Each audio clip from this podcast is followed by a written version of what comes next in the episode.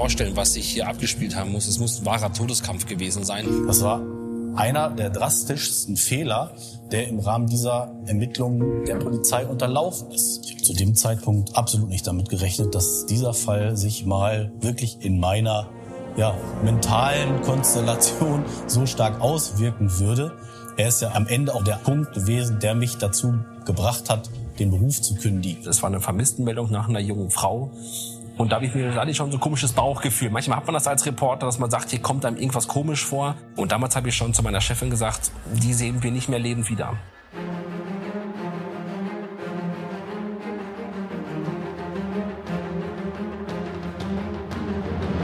Tatort Deutschland. Die Crime-Doku von Bild.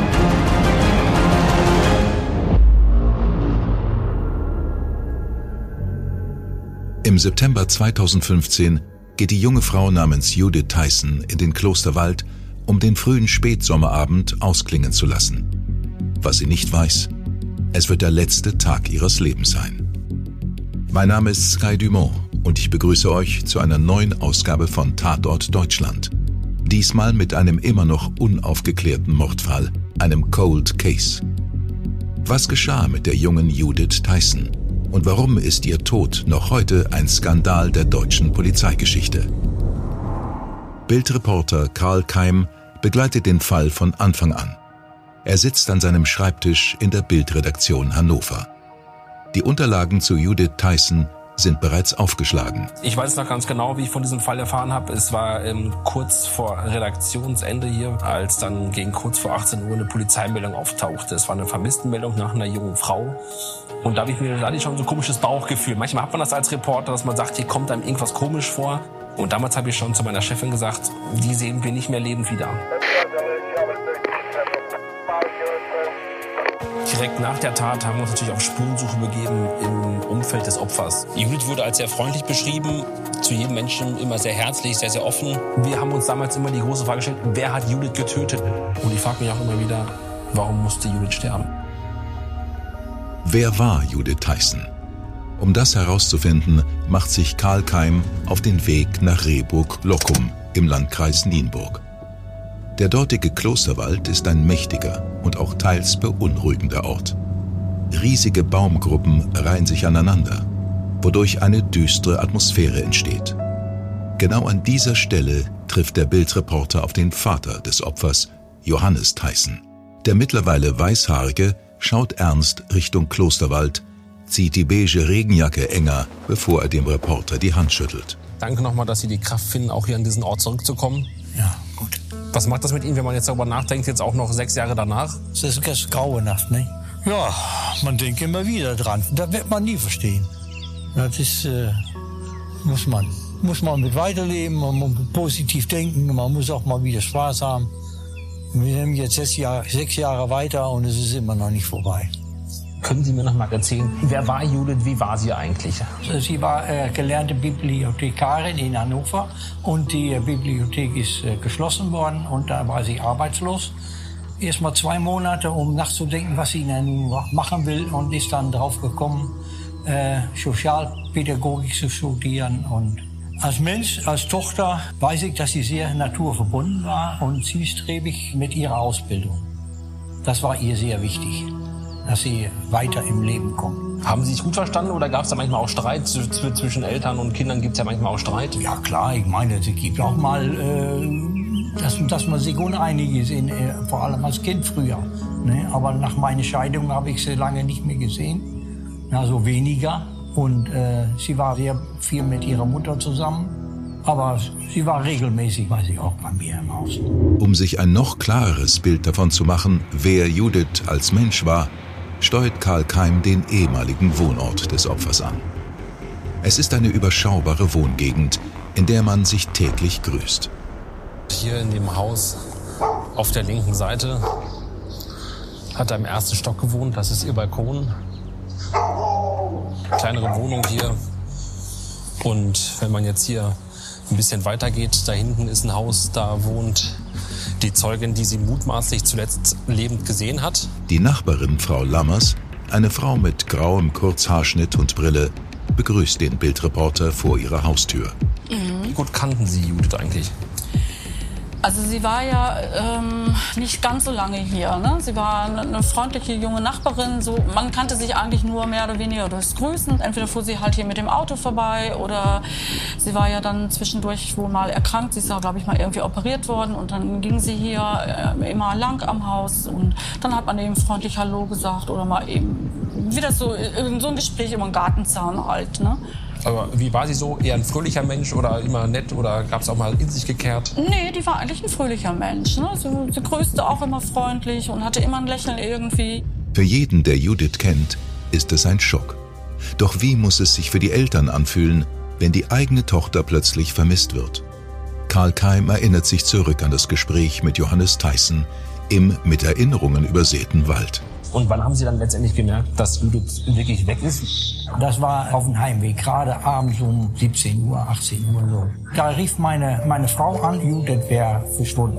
Sind Sie gleich von etwas ganz Schlimm ausgegangen oder haben Sie erstmal gedacht, okay, die ist einfach weg und kommt vielleicht doch noch wieder? Nein, ich habe erstmal gedacht, dass sie natürlich Stress in der Schule hat und dass sie gedacht hat, okay, äh, ich will mal ein paar Tage raus. Wann kam denn dann diese Polizei ins Spiel? Sind Sie zur Polizei gegangen oder ist, ist die Mutter zur Polizei gegangen? Wie, wie lief das ab? Ja, ihre Mutter wollte zur Polizei vermissten auch Anzeige machen und dann bin ich mitgegangen. In dieser lauen Spätsommernacht im Jahr 2015 kommt Judith, die eigentlich nur im nahegelegenen Klosterwald spazieren will, nicht mehr nach Hause. Sie hinterlässt keine Nachricht und niemand weiß zu dem Zeitpunkt, wo sie sich befindet. Die Nachbarin Frau Lammers ist bis heute die Person, die Judith zuletzt lebend gesehen hat. Wie haben Sie, damals kam es ja relativ plötzlich von Judiths Verschwinden erfahren. Wie ging das damals los?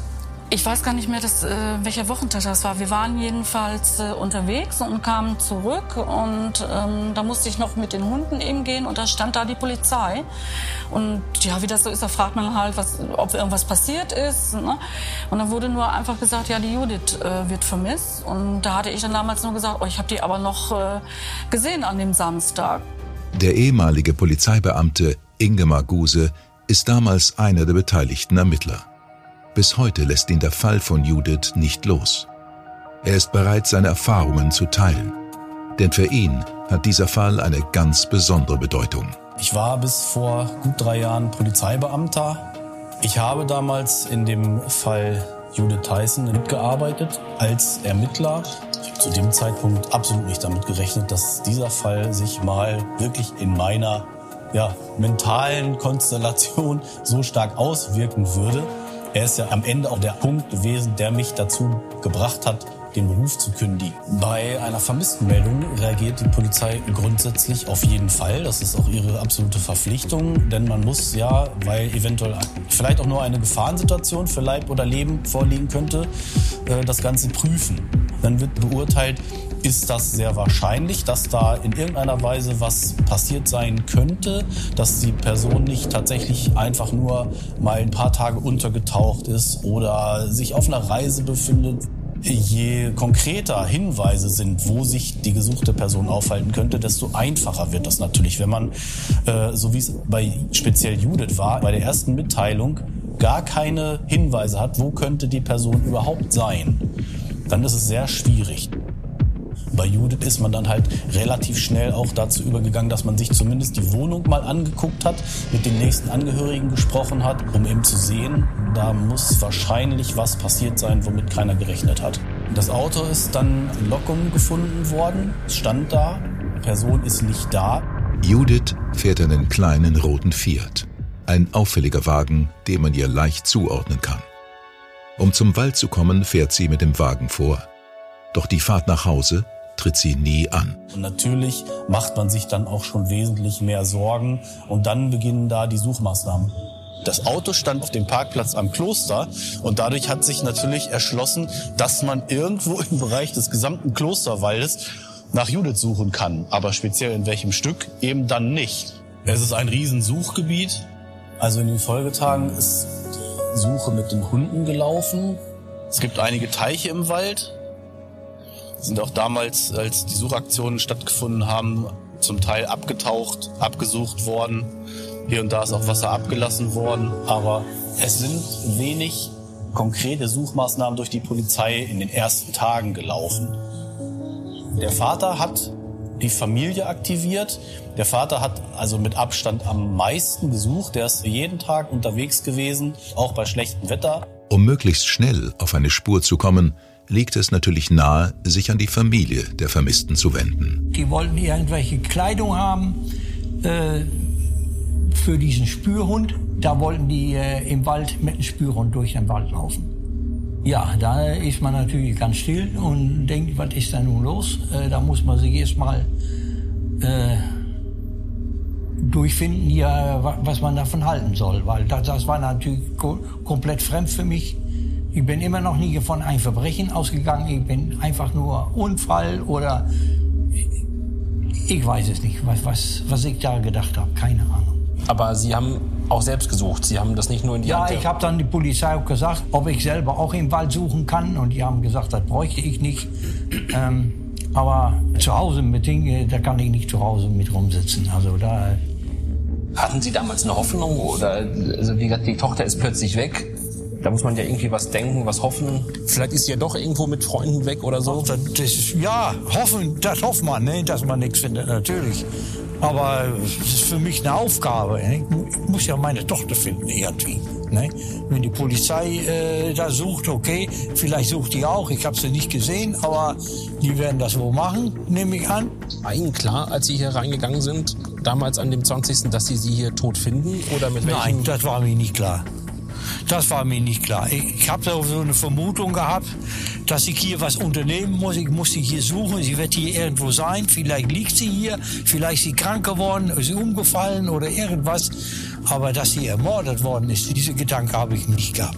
Als ich da durch, den, durch das Gestrüpp gelaufen bin, äh, an die Bäume vorbei, da habe ich auf einmal diese, diese äh, ganzen Haufen mit Ästen gesehen hier, die so längs hingelegt worden sind. Das ist mir so, so komisch vorgekommen. Ich denke, was ist das? Das ist nicht natürlich, das ist von jemand hingelegt worden. Und da habe ich mir da so angeguckt und da sehe ich auch schon, da war ich schon dichter dran und da sehe ich so ein paar Fliegen da hoch und runter. Ich denke, da ist doch irgendwas. Und dann habe ich auch gleich an der Seite gesehen, so ein großer Platz, alles niedergetrampelt.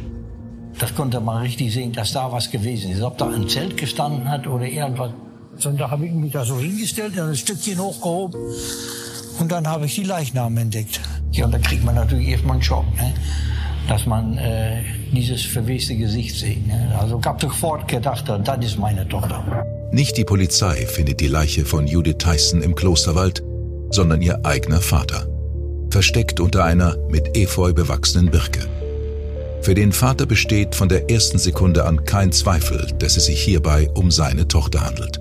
Auch für Ingemar Guse ist es ein besonders einprägsamer Moment gewesen. Es ist jedes Mal ein komisches Gefühl gewesen, wenn man den Anruf erhalten hat, du musst zum Dienst fahren, die Mordkommission ist aufgerufen.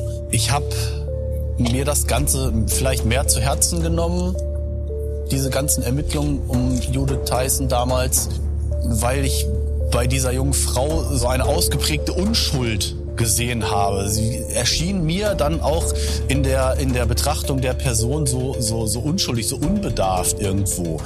Und ähm, dadurch hat sich das für mich persönlich dann als solche Tragik dargestellt, das Unrecht einfach so stark dargestellt. Das heißt, das hat mich natürlich irgendwo dann auch besonders motiviert. Vielleicht hat es aber auch manchmal den Blick ein bisschen verklärt. Der ehemalige Polizist steht vor der Stelle, an der die Leiche gefunden wurde. Er streift über die seltsam geformte Birke und erinnert sich an den besagten Abend zurück. Wir sind jetzt hier am Tatort im engeren Sinne, das heißt dieser Waldbereich, ähm, in dem befindet sich dann der sogenannte Tatort oder der unmittelbare Tatort, der damalige Leichenfundort ähm, und daneben auch die Stelle, an der wahrscheinlich die Tat stattgefunden hat, während dann der Leichenfundort einige Meter weiter im Endeffekt einfach nur eine kleine Senke, in der dann die Leiche abgelegt worden ist und dann soweit Material zur Verfügung stand, da Zweige und Blattwerkgräser draufgelegt worden sind. Die Kollegen von der Kriminaltechnik haben damals diese Leichenfundstelle dann ganz akribisch geordnet, quasi will nicht sagen aufgeräumt, sie haben also Zweig für Zweig von dem Leichnam entfernt, ganz sorgfältig das alles dann langsam weggenommen und äh, alles dokumentiert. Da wurde dann auch im Endeffekt jeder Zweig genau angeguckt. Und da ist dann im Abstand von wenigen Metern einmal speziell dieses Papierstückchen gefunden worden. Und da sind auch noch einige andere Gegenstände gefunden worden, die dann eben auf DNA untersucht wurden. Die Spurensicherung ist in dem Fall sehr gut und sehr gründlich auch passiert. Der subjektive Beigeschmack, der kam dann erst später. Judith ist Anfang 20, lustig, fröhlich und steht mitten im Leben. Sie hat keine Feinde, keine massiven Schulden und führt auch keine toxische, gewaltvolle Beziehung. Wer also soll ein Motiv haben, diese nette junge Frau umzubringen? Nach dem Auffinden des Leichnams war es ja dann wichtig, erstmal festzustellen, wann genau hat sie noch gelebt. Wichtiger Punkt war damals auch das Handy, was eben am 12. September dann um 15 Uhr und so und so viele Minuten ausgegangen ist. Rückwirkend gedacht hat man eben die, Zeit genommen, wo sie verschwunden ist ausgehend davon, dass das Auto hier in Lockum auf dem Marktplatz steht, angeguckt, wo könnte es eventuell Kameras geben, hat die ganzen Örtlichkeiten eben abgeklappert, überall gefragt und da, wo dann Kameraaufnahmen waren, die dann eben erbeten. Das hier ist die Lockumer Classic Tankstelle. An dieser Tankstelle haben wir gefragt, ob Kameraaufnahmen da sind. Das wurde bejaht. Wir haben dann also von hier relativ gute Kameraaufnahmen bekommen. Tatsächlich. Auf den Aufnahmen der Überwachungskamera sieht man Judith mit ihrem Auto vorfahren. Sie steigt aus und kehrt kurze Zeit später nach einem Besuch in der Tankstelle zurück. Sie trägt ein legeres Outfit, Jeans und T-Shirt und ihre Haare hat sie zu einem Pferdeschwanz zusammengebunden. Überwachungsaufnahmen, die dann tatsächlich sogar Judith gezeigt haben, äh, wie sie ihr kleines rotes Auto abgestellt hat und dann ins Geschäft gegangen ist und da dann äh, zumindest Tabak kaufen wollte. Und es gab halt einige Aufnahmen auch noch, die sie dann gezeigt haben, wie sie zum Auto geht. Und dann entstand der Eindruck, dass sie sich über das Dach hinweg mit jemandem unterhalten hat. Aber es gab eben, weil die Kameras entsprechend eingestellt sind, keine Aufnahmen davon, wer das vielleicht gewesen sein könnte, ob das so war oder ob sie nur sich einen Moment irgendwo umgeschaut hat. Das war dann eben alles irgendwo nicht mehr so richtig nachzuvollziehen. Und jetzt war es im konkreten Fall von Judith ja so, dass man am Ende zum einen einen Einkaufsbon vom Rossmann ja gefunden hat, woran man dann erkennen konnte, okay, sie hatte dort eingekauft. Das Auto ist dann an dem Donnerstag vor dem Auffinden der Leiche auf dem Marktplatz in Lockum gefunden worden. Es stand da, geparkt und so kann man so nach und nach diese ganzen Zeithinweise immer stärker eingrenzen. Reporter Karl Keim läuft den überschaubaren Marktplatz von Lockum ab. Judiths ehemalige Nachbarin Frau Lammers begleitet ihn. Hier hat Judith ihre letzten Einkäufe gemacht. Das ist schockierend. Also das ist, ähm, das ging einem wirklich sehr nah, ne? weil man ja nur auch wusste, dass sie halt wirklich so ein junger Mensch äh, gewesen ist. Und dann macht man sich auch wirklich Gedanken. Ne? Und ähm, ja, man fragt sich da wirklich auch, ja, was ist da passiert? Ne? Warum, weshalb? Können Sie die Situation beschreiben, in der Sie Judith zuletzt gesehen haben, wo Sie damals auch waren? Ja, ich war ja ähm, bei uns im Garten auf der Terrasse und da fuhr die Judith vorbei. Das, das erste Mal. Sie kam von äh, zu Hause und dann äh, kam sie ein paar Minuten später, ich sag jetzt mal ein paar Minuten später, ich, ich kann mich da auch nicht mehr festlegen, wie lange das war, kam sie wieder zurück. Als, das sah so aus, als wenn sie was vergessen hatte. Und ähm, ja, und dann fuhr sie ja wieder weg. Und das war dann das letzte Mal. War sie alleine? Nee, sie hatte da jemanden im Auto. Können Sie beschreiben, wie der Mann ausgesehen hat? Nein, das kann ich ja eben nicht mehr beschreiben. Ich weiß nur, dass jemand im Auto gesessen hat, aber nicht mehr, kann einfach das Gesicht nicht beschreiben ich kann mich da wirklich gar nicht, gar nicht festlegen. Ne? Da will ich mich auch gar nicht äh, mehr festlegen. Hat die Polizei ja dann nachher auch alles Mögliche mit mir da unternommen, bis hin zur Hypnose. Und ähm, ich bekomme es einfach nicht mehr. Karl Keim will tiefer in die Polizeiermittlungen einsteigen. Er und Ingemar Guse treffen sich, um sich über den Fall auszutauschen. Guse fährt mit dem Wagen vor und begrüßt den Mann, der mindestens so viel Anteil an dem Fall nimmt wie er selbst. Er trägt ein schwarz-rot kariertes Hemd und eine gefütterte dunkle Weste darüber. Mit einem festen Händedruck begrüßt er den Reporter. Ja, ich bin jetzt hier in Bad Rehburg. Ähm, ich warte auf Inge Maguse. Er war damals einer der führenden Ermittler in diesem Fall, hatte den tiefsten Einblick, wusste ganz genau, welche Spuren werden verfolgt. Und ich hoffe mir, dass er mir erklären kann, was äh, damals passiert ist. Hallo Herr Guse. Hallo Herr Keim. Danke, dass Sie die Zeit nehmen, dass es geklappt hat. Ja, gerne. Starten wir direkt los und Ja. fahren wir direkt hin. Machen wir. Nehmen Sie Platz. Die beiden Männer setzen sich in den Wagen und fahren los. Während der Fahrt schweigen sie anfangs noch und schauen durch die Frontscheibe in den trüben Himmel, bevor der Reporter das Gespräch beginnt. Welchen Spuren ist dann die Polizei konkret nachgegangen? Man hat natürlich vermutet, dass es sich um ein Sexualdelikt handeln könnte. Und da wäre natürlich eine, eine Beziehung zu einer, gerade zu einer männlichen Person, so oder so äh, interessant gewesen. Polizei ist natürlich Beziehungen, äh, die Judith in der Vergangenheit hatte, nachgegangen. Ex-Freunde, es gab da zumindest zwei, zu denen auch Kontakt aufgenommen worden ist. Dann gab es eine Person, die sich mit dem Vornamen Chris bezeichnet hat, die äh, eine, ja, ich sag mal, eine virtuelle Beziehung zu Judith geführt hat. Was, äh, ich sag mal, relativ mysteriös erschienen ist, weil zu dieser Person zwar Fotos vorhanden waren und es gab auch ähm, Brief- bzw. E-Mail-Verkehr und Chatverkehr. Also die Person, die dahinter steckte, war kein Mann, sondern eine Frau, die äh, in irgendeiner Weise dann ja offensichtlich Freude oder Lust oder auch nur Spannung daran empfunden hat, so eine ja so eine Fake-Beziehung einzugehen. Allerdings musste man dann eben im, im Laufe der Ermittlung feststellen, dass die Person es definitiv nicht gewesen ist. Es gab im Endeffekt auch ein Alibi. Die Polizei tappt im Dunkeln. In Anbetracht der Entwicklung des Falls werden bestimmte Schlussfolgerungen gezogen. Schlussfolgerungen, die zu einem mutmaßlichen Täter führen, mit dem wohl keiner gerechnet hat. Die Polizei, die stand am 4. Februar bei mir morgens um halb sieben vor der Tür. Mit einer Hausdurchsuchung, Verdacht auf Mord. Was geht einem da durch den Kopf oder was denkt man, wenn die Polizei sagt, Sie, haben Ihre eigene Tochter umgebracht? Ja, da bin ich ein bisschen eigenartig. Ich habe gesagt, ich bin. Also sie hat gesagt, ich bin. Die sind auf dem falschen Weg. Wie war das für Sie, wenn da plötzlich die Mordkommission und ein Staatsanwalt in der, in, in der Wohnung ist? Ich habe sie machen lassen, die können mir die ganze Bude auf den Kopf stellen. Die finden sowieso nichts. Und wie ging es danach weiter? Also nach der Hausdurchsuchung sind Sie damit zum Polizei? Ja, da habe ich dann bis abends um halb sieben da gesessen und Staatsanwalt war da auch bei. Und äh, die hat mir gesagt, dass, dass ich meine Tochter erm- ermordet hätte wegen die 300 Euro, die ich bezahlen muss, dass ich dem mir das geweigert habe. Soll die Polizei Recht behalten und hat Johannes Tyson wegen dieser Summe seine eigene Tochter auf dem Gewissen?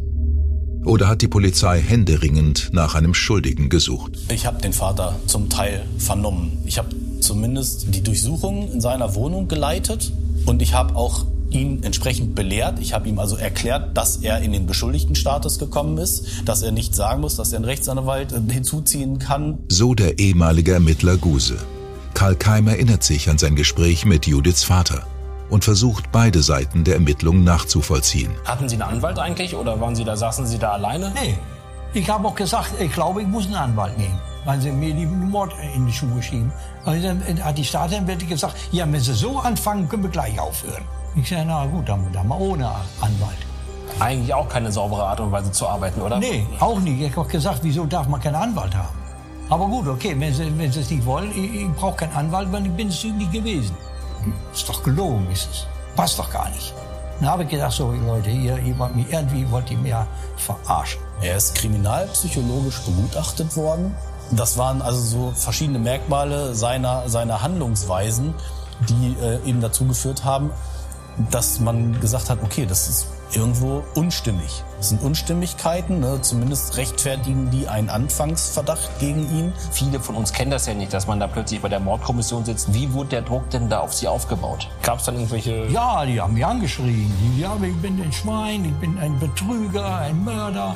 Da war der Druck schon da. Das war das Letzte, als sie Druck aufgebaut haben, habe ich ihnen gesagt, ja, das passt doch, das ist gar nicht wahr. Sie, sie müssen weitersuchen. Ich bin das nicht gewesen.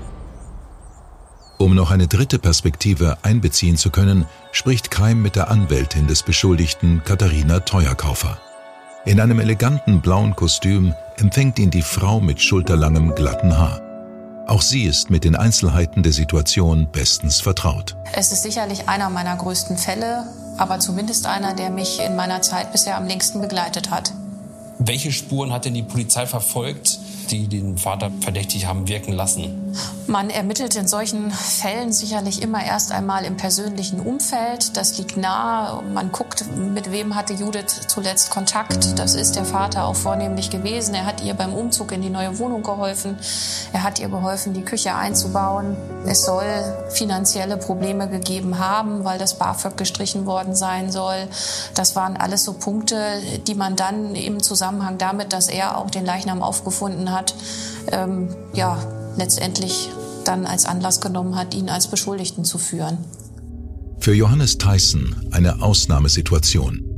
In einem Moment verliert der Mann seine gerade mal erwachsene Tochter. In dem anderen muss er mit dem Vorwurf leben, diese getötet zu haben. Meine Gedanken waren, die kommen nicht weiter und jetzt suchen sie einen. Die haben natürlich mein Auto mitgenommen, in, äh, auch durchsucht und ähm, Abends nach Feierabend habe ich die Hebebühne war frei, da habe ich mein Auto bei meiner Arbeit auf die Hebebühne nach oben hin und habe ich mein Auto erstmal von unten angeguckt. Und da hatten die da so, so, so einen schwarzen Kasten darunter geklebt. Ne? Oh Gott, oh Gott. Ne? Jetzt wissen sie überall, wo ich hingefahren bin. Herr Guse, warum wurde damals denn sein Wagen geortet? Wurde da auch mal ein Peilsender angebracht? Ja, es ist äh, auch so, dass der Wagen verpeilt worden ist in irgendeiner Weise, ist da was angebaut worden, sodass man also auch dann per Satellit nachvollzogen hat, wo er sich denn mit dem Fahrzeug bewegt. Ähm, auch von solchen Maßnahmen erhofft man sich ja dann, dass man, ja, dass der Mensch, der dann überwacht wird, nochmal Orte aufsucht, die in irgendeiner Weise relevant sind. Es hätte zum Beispiel damals sein können, dass vielleicht nochmal ein Ort aufgesucht worden wäre, wo man äh, die Kleidung von ihr aufgefunden hätte oder andere Gegenstände, die noch relevant gewesen wären. Wurde er auch abgehört eigentlich? Also wie geht man da vor, wenn so jemand in den Fokus rückt? Ja, es gab seitens der Staatsanwaltschaft einen Beschluss, dass Telefonüberwachung stattfinden soll, auch beim Vater. Das war ja möglich, weil er beschuldigt am Mordverfahren war. Und das hat dann auch stattgefunden und dient dann eben dazu, herauszufinden, ob über die Tat gesprochen wird. Der Verdacht hält sich lange. Doch das Schicksal ist auf Johannes Tysons Seite.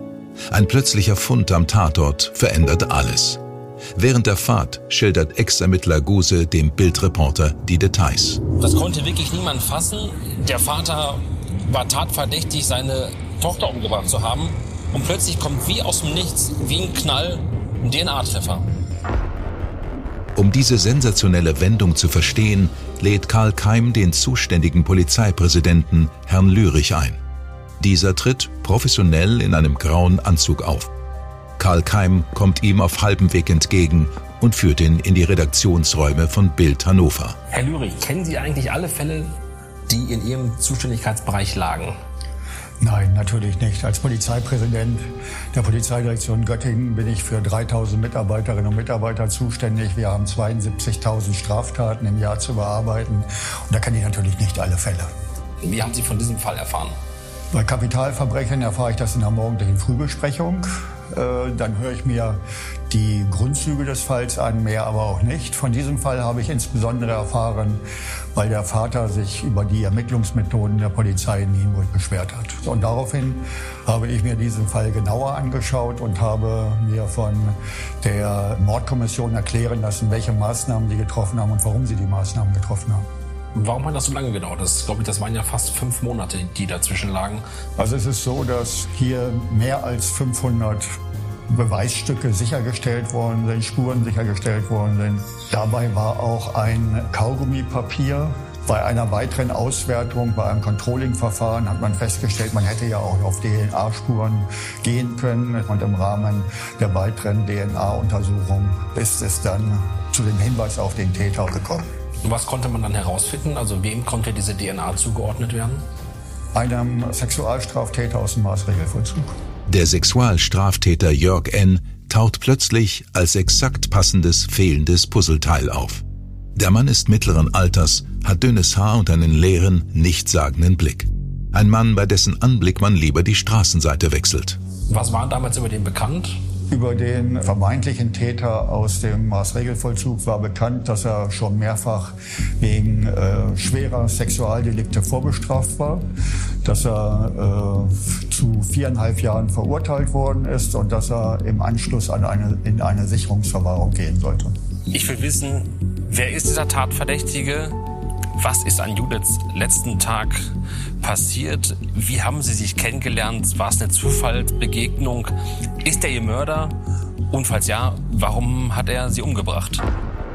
Karl Keim und Ingemar Guse halten auf einem halbleeren Parkplatz vor dem Maßregelvollzugszentrum.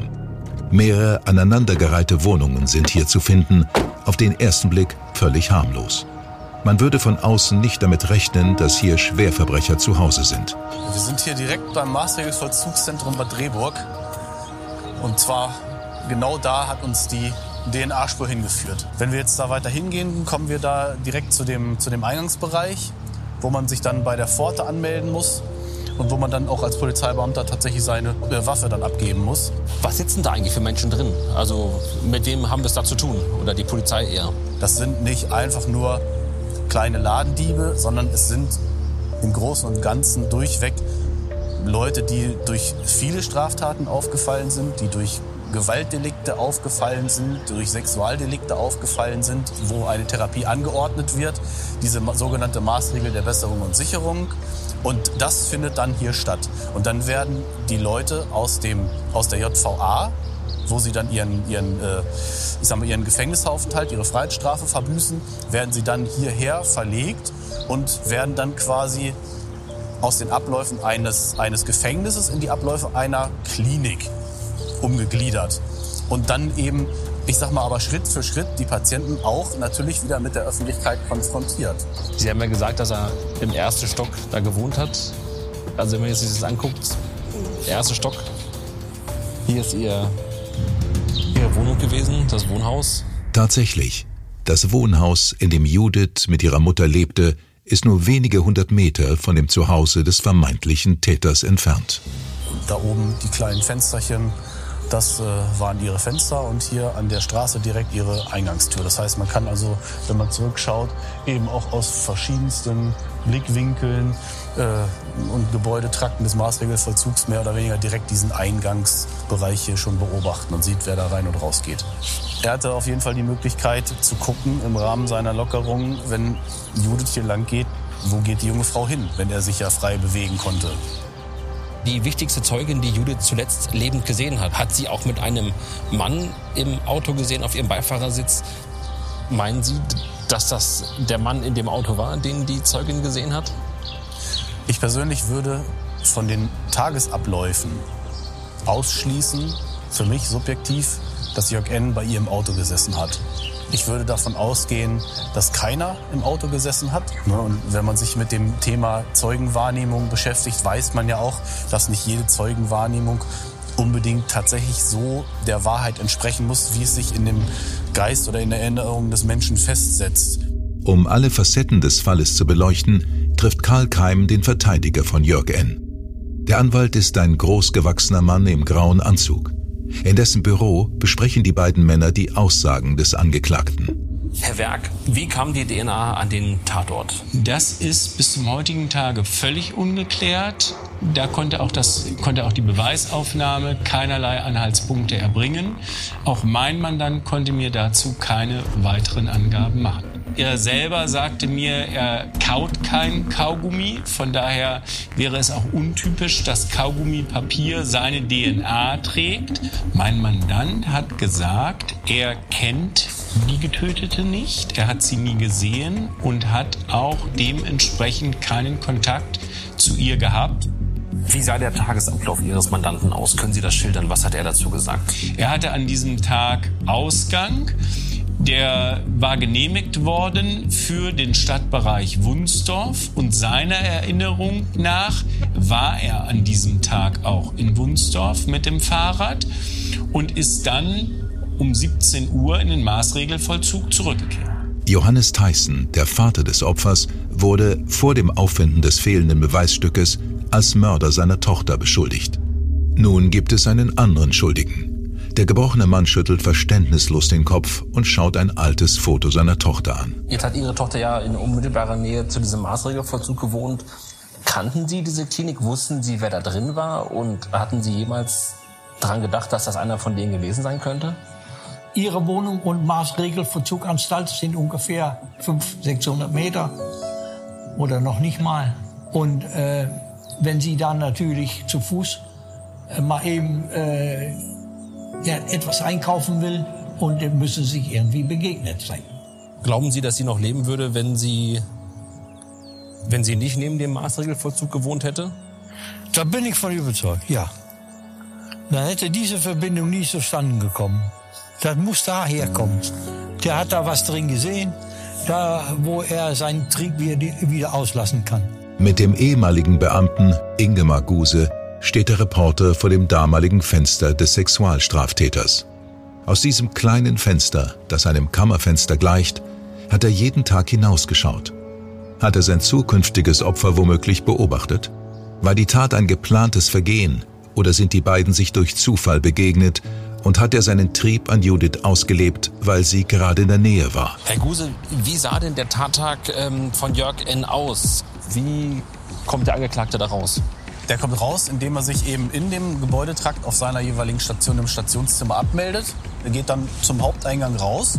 Er empfängt irgendwo noch sein Fahrrad oder holt das aus irgendeinem Schuppen und kann hier durch die, durch die Parkanlagen, durch die Kuranlagen irgendwo, äh, gibt es hier ja verschiedene Fußwege, wie man dann auch zur Straße kommt. Äh, was er dann da gemacht hat, war ihm selbst überlassen. Und er hat sich dann eben gegen frühen Abend irgendwo zwischen 17 und 18 Uhr irgendwann da zurückgemeldet. Also ist auch noch im Rahmen des zeitlich, der zeitlichen Vorgaben wieder da gewesen. Es war sehr auffällig an dem Tag, dass er Gesichtsverletzungen zeigte. Er hat auf Nachfrage dann angegeben, dass er durch Büsche gefahren sei. Er hat auch von einem Sturz geredet. Er war erschöpft. Er hat auch danach ganz, ganz, ganz lange geschlafen. Er hat nicht geredet. Also es waren viele äußerliche Auffälligkeiten bei ihm, die äh, anders waren als die gesamten Wochen vorher. Hat man versucht, das zu rekonstruieren? Also hat man seinen versucht, seinen Weg nachzuzeichnen? Ja, also man hat, äh, man hat nachvollzogen durch, ja, durch eine Radfahrt und auch einen Fußweg, den wir selber, selber zurückgelegt haben, ähm, von, von hier Maßregelvollzug bis zum Leichenfundort und zurück. Und was bei rausgekommen? Also aus Sicht von uns Ermittlern war das alles locker zu schaffen. Von hier dorthin zu fahren, äh, sich dahin zu begeben, da Zeit zu haben, zu schauen, wo ist sie denn eventuell und ähm, sich zu orientieren und dann eben auch die Leiche zu verstecken, entsprechend zuzudecken und mit dem Fahrrad hier wieder herzufahren. Das hat alles in diesen zeitlichen Rahmen reingepasst. Der Tattag ist ein schöner Tag im Spätsommer. Es ist sonnig und die 23-jährige Judith will den Abend mit einem ruhigen Spaziergang im nahegelegenen Klosterwald ausklingen lassen. Ihr Weg kreuzt den des ehemaligen Sexualstraftäters Jörg N., der in einer Anstalt in unmittelbarer Nähe haust. So lässt sich das Geschehen mit den Ermittlungsergebnissen rekonstruieren. Er fällt über sie her, ein Kampf um Leben und Tod beginnt. Er drückt sie an den Schultern zu Boden, sie zerkratzt ihm das Gesicht. Doch die junge Frau kommt nicht gegen ihren Peiniger an. Als Judith tot ist, versteckt Jörg N. die Leiche unter einem Baum. Er kehrt pünktlich in sein Zuhause zurück. Es ist schockierend, wie einfach dieses Rätsel eigentlich zu lösen ist. Doch was waren die Motive des Täters? Reporter Karl Keim wirft einen Blick auf das lange Strafregister des vermeintlichen Mörders. Mit dem Finger geht er die einzelnen Straftaten durch. 16.03.99 Verurteilung durch das Amtsgerichts Meppen wegen Vergewaltigung, ähm, ein Jahr, ein Monat. Dann ähm, geht es weiter. 13.03.2000 Verurteilung durch das Landgericht Osnabrück wegen Vergewaltigung zu einer Freistrafe von drei Jahren. Dazwischen waren immer mal so kleinere Sachen. Ähm, 2012, 17. Januar, verurteilt durch das Landgericht Aurich wegen Vergewaltigung in Tateinheit mit Sexualnötigung zu einer Freistrafe von vier Jahren und zehn Monaten mit anschließender Sicherungsverwahrung. Also da hat schon jemand einiges auf dem Kerbholz. Das zieht sich durch das ganze Leben über mehrere Jahre, Jahrzehnte ähm, schwerste Sexualstraftaten. Jetzt erhoffe ich mir, dass durch Professor Bandelow, der ähm, als Psychiater und Psychologe äh, mit solchen äh, Menschen gearbeitet hat, solche Menschen begutachtet hat, ähm, dass er mir sagt, wie tickt so jemand? Also was geht in so einem Kopf vor? Wie ist so jemand drauf? Professor Bandelow besucht den Reporter in der Redaktion. In grauer Anzughose und feinem weißen Hemd sitzt Karl Keim ihm in einem Sessel gegenüber. Eindringlich schaut er diesen an, so als würde gleich die nächste Sitzung starten. Mit ruhiger Stimme stellt er sich vor. Ich bin Professor Borwin Bandelow. Ich bin äh, von Beruf Facharzt für Neurologie und Psychiatrie und Psychotherapie und habe in einer forensischen Psychiatrie gearbeitet. Und meine Aufgabe war eben, die Patienten zu diagnostizieren und auch zu behandeln. Jetzt habe ich ihm was mitgebracht zu diesem Fall. Das sind seine Vorstrafen aus dem Bundeszentralregisterauszug. Da stehen drin äh, Diebstahl, sexuelle Nötigung, Vergewaltigung. Also das zieht sich so durchs ganze Leben. Was sagt das? Also was sagt das über einen aus? Also wenn jemand zwei, drei, vier oder auch mehr Vergewaltigungen schon begangen hat und dann jeweils auch aus den Haftstrafen nichts gelernt hat oder ein sogenannter Bewährungsversager ist, dann äh, äh, schrillen bei mir alle Alarmglocken. Ist der Mann gefährlich? Ich kenne den Betroffenen nicht äh, und deswegen kann ich da nicht viel zu sagen. Aber ich denke, äh, aufgrund der Vorstrafen muss man da schon davon ausgehen, dass es äh, eine sehr hohe Gefährdung ist. Und deswegen hat man ja auch diese Sicherungsverwahrung in einem Urteil ausgesprochen. Wie würden Sie den denn einschätzen? Also Sie haben ja vermutlich viele solcher Menschen schon äh, begutachtet ähm, und befragt. Wie ticken die? Was geht da im Kopf von solchen Menschen vor?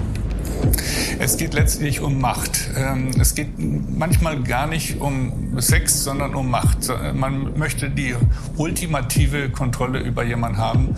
Man möchte wie Gott sozusagen Herr über Leben und Tod sein. Und äh, man möchte auch, dass diese Machtausübung sozusagen quittiert wird, indem das Opfer Angst zeigt. Was hat so ein Mann für ein Krankheitsbild? Wie würden Sie den beschreiben? Ist das ein Sadist, ein Psychopath, Irrer? In einem früheren Gerichtsurteil äh, wurde er ja von einem Gutachter als sexueller Sadist bezeichnet. Das ist jemand, der also nicht nur Gefallen äh, daran findet, äh, Sexualakt gegen den Willen der Betroffenen auszuüben, sondern eben auch Freude daran empfindet, wenn das Opfer gequält und gefoltert wird.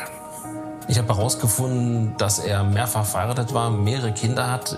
Wie, wie passt sowas zusammen, dass Frauen mit so einem Menschen zusammen sein können? Merkt man das vielleicht als Frau gar nicht oder ist er manipulativ? Es gibt ähm, Straftäter, die eben auf der einen Seite sexuelle Sadisten sind, auf der anderen Seite aber auch Frauen einen gewissen Charme ausüben können und mit denen auch ganz normale Beziehungen haben. Ich denke da zum Beispiel an Jack Unterweger, einen berühmten Serienmörder, der sehr viele Frauenbeziehungen hatte und dann äh, zum Beispiel einvernehmlichen Sex mit einer Frau hatte, dann mitten in der Nacht nochmal aufgestanden ist und dann eine Prostituierte ermordet hat das hat er völlig getrennt. Auf der einen Seite konnte er tatsächlich der Liebhaber sein, auf der anderen Seite wollte er eben auch ein Opfer ermorden, wobei es ihm gar nicht um Sex ging, sondern um die Gewalt, um, um die Machtausübung. Schwer zu fassen bleibt, wie die Polizei bei diesem Fall versagt hat. Die Lösung liegt die ganze Zeit auf der Hand. Und trotzdem tappen die Ermittelnden Wochen und Monate im Dunkeln. Der ehemalige Polizeibeamte Guse und Polizeipräsident Lürich suchen Erklärungen. Wir hatten damals relativ früh die Spur Maßregelvollzug, an der ich selber sogar beteiligt war. Es war natürlich bekannt, dass der Maßregelvollzug da ein entsprechendes Potenzial an Menschen beherbergt. Natürlich war uns auch als Polizei klar, dass da entsprechendes Gewaltpotenzial da ist. Wir haben alle Namen aufgeführt derer, die überhaupt im Maßregelvollzug erstmal zu der Zeit stationiert waren und haben dann zum Beispiel auch selektiert, wer ist wegen Sexualstraftaten schon mal in Erscheinung getreten und wer hat zum Beispiel davon Freigang. Es gab also eine offizielle Vernehmung eines äh, stellvertretenden Klinikleiters. Dort hat er keine konkreten Hinweise gegeben. Im Anschluss in einem lockeren an die Vernehmung hat er dann mitgeteilt, dass es eine Person gab, die von einem äh, Fahrradausflug zurückgekommen ist mit Kratzspuren im Gesicht und ein Kollege hat das aufgenommen für sich persönlich, hat das aber vergessen in die äh, Personenspur bei so einem Fall mit einzugeben. Das ist ein Fehler, der bei der Polizei sicherlich auch gemacht worden ist. Der ist auch nachbereitet worden und aufbereitet worden. Ich sage auch heute noch, das war einer der drastischsten Fehler, der im Rahmen dieser Ermittlungen der Polizei unterlaufen ist. Wie kann es sein, dass so jemand, der eigentlich zu einer Sicherungsverwahrung verurteilt ist, die angeordnet wurde, dass so jemand raus darf? Das kann ich Ihnen auch nicht erklären. Da müsste man sich an das Sozialministerium wenden. Die sind für diesen Bereich des Maßregelvollzugs zuständig. Ich habe dafür kein Verständnis. Gesagt, getan. Auch mit dem Ministerium beschäftigt sich der Bildreporter und schaut sich nochmal die Wortmeldung der damaligen niedersächsischen Sozialministerin Cornelia Rund an. Ich möchte Sie heute unterrichten über ein besonderes Vorkommnis aus dem Bereich des Maßregelvollzugs. Gestern am 14. April 2016 wurde gegen einen Patienten des Maßregelvollzugszentrums Bad Rehburg Untersuchungshaft angeordnet. Des Weiteren wurde ein Durchsuchungs- und Beschlagnahmebeschluss erlassen. Der Patient wird verdächtigt, im September 2015 eine junge Frau getötet zu haben. Also wenn man diese Aufnahmen von Ministerin Rund damals so sieht, dann gewinnt man schon den Eindruck, als würde man sich da rechtfertigen wollen, als würde man sich schon quasi vorab entschuldigen wollen. Die Klinik teilt mit, dass es während der Unterbringung zu keinen Regelverstößen gekommen ist. Sogenannte Lockerungen, das heißt Maßnahmen, bei denen sich der Patient zunächst in Begleitung bewegen durfte, gab es seit 2013. Ende 2014 hat nicht nur die interne Lockerungskonferenz, sondern eine externe Prognosekommission, bestehend aus drei Experten, auch unbegleitete Lockerungen für den Patienten empfohlen.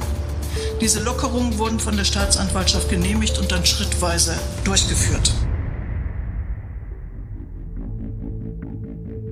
Es ist der letzte Prozesstag im Fall Judith Tyson. Der Gerichtssaal füllt sich langsam.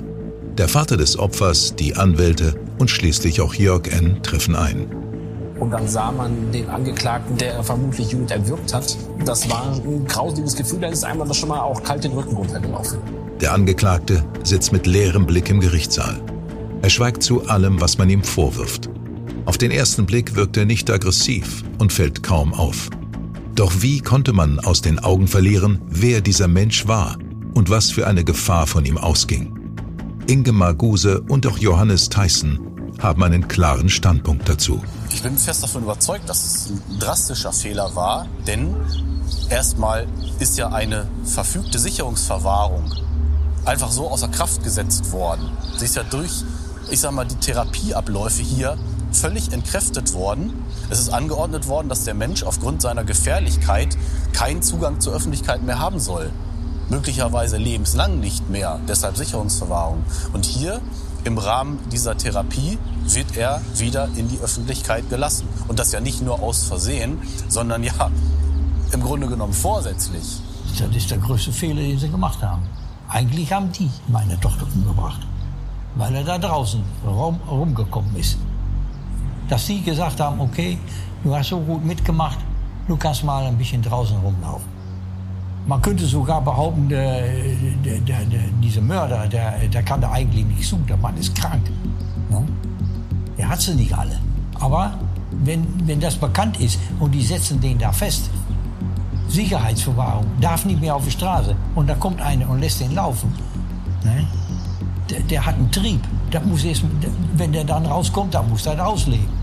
Geht nicht anders. Der, muss, der sucht so lange, bis er eine findet, die er kennt und dass er, dass, dass er die äh, wieder vergewaltigen kann. Es hat sich damals keiner bei der Polizei gemeldet, ganz im Gegenteil. Es ist in verschiedenen Vernehmungen deutlich geworden, dass da Personal oder Teile des Personals ein Bauchgefühl hatten, mehr oder weniger eine böse Vorahnung hatten, dass eben genau der Mann der Täter gewesen ist, dass aber niemand sich getraut hat, darüber mit der Polizei zu sprechen.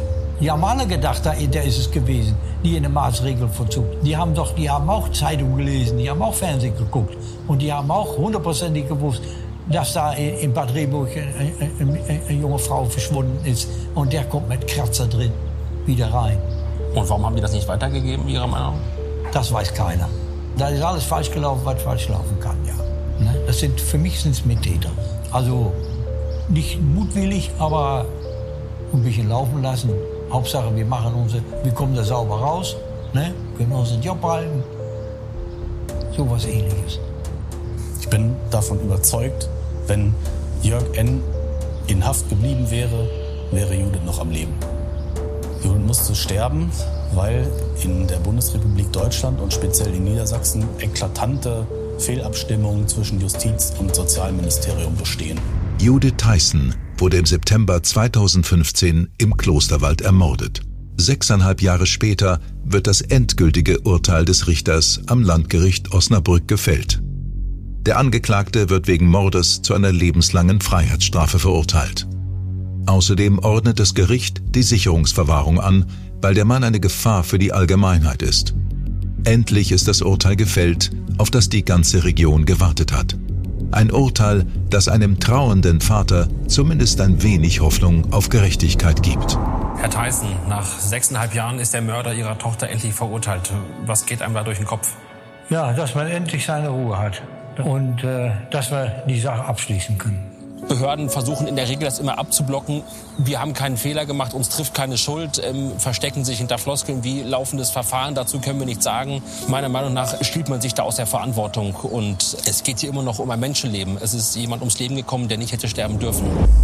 Der Fall mahnt uns daran, das Wohl eines Straftäters und seiner Resozialisierung nicht über die Sicherheit der Gesellschaft zu stellen.